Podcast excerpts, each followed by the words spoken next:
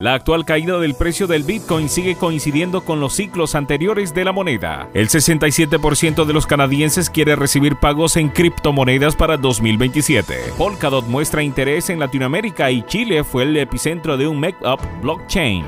OKX, uno de los principales exchange de Bitcoin del mundo, anuncia un cambio de nombre. Torchain lleva los rendimientos DeFi y los intercambios de tokens a Doge.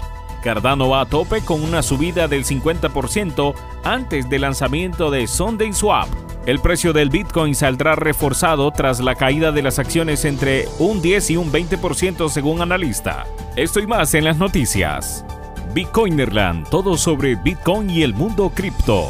La criptomoneda Bitcoin aún tiene al menos un impulso alcista más por venir antes de alcanzar el máximo histórico de este ciclo de halving, sostiene una nueva investigación. En una serie de tweets sobre el estado actual de la acción del precio Bitcoin, el popular analista Dev argumentó que, contrariamente a muchas opiniones, no hay nada inusual en el precio del par Bitcoin dólar en 2022. Para Dev, conocido por sus opiniones optimistas sobre las perspectivas de Bitcoins, no hay nada de qué preocuparse. En cuatro de seis correcciones vimos divergencias en la que el precio hizo máximos más altos y las nuevas direcciones hicieron máximos más bajos, se lee en los comentarios de dos pods que se realizaron.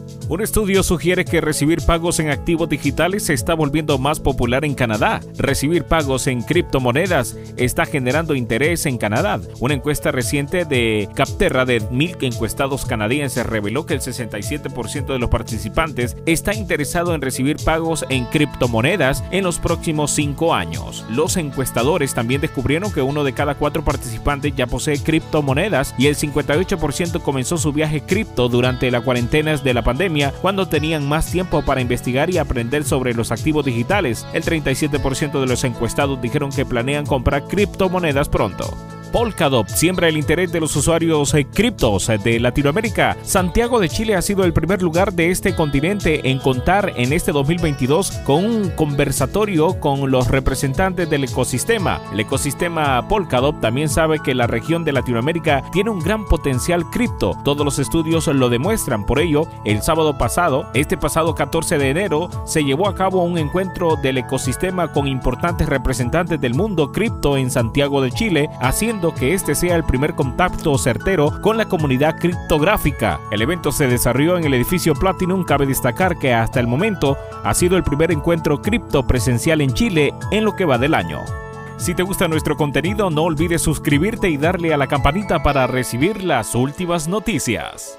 OKX, uno de los principales exchanges de Bitcoin y criptomonedas del mundo, ha anunciado el cambio de su nombre a OKX, buscando un nuevo posicionamiento de la compañía en el amplio mercado de los criptoactivos. OKX va más allá del modelo de exchange centralizado estándar para ofrecer a nuestros clientes una experiencia de criptomonedas de principio a fin, dijo Jay Hao, director general de OKX.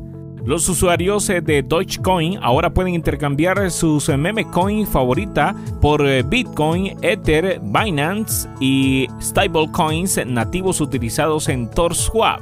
La red de liquidez cross-chain, TorChain, ha habilitado el soporte para Dogecoin, aportando un nuevo conjunto de capacidades financieras descentralizadas a la popular meme coin. A partir de esta semana los usuarios tienen la posibilidad de intercambiar Doge o de obtener rendimientos de sus tendencias de token utilizando TorSwap, un exchange descentralizado no custodiado. En la práctica esto significa que los usuarios pueden intercambiar su Doge por activos nativos como Bitcoin, Ether, Litecoin, Stablecoins, Tether y Dollarcoin y Binance.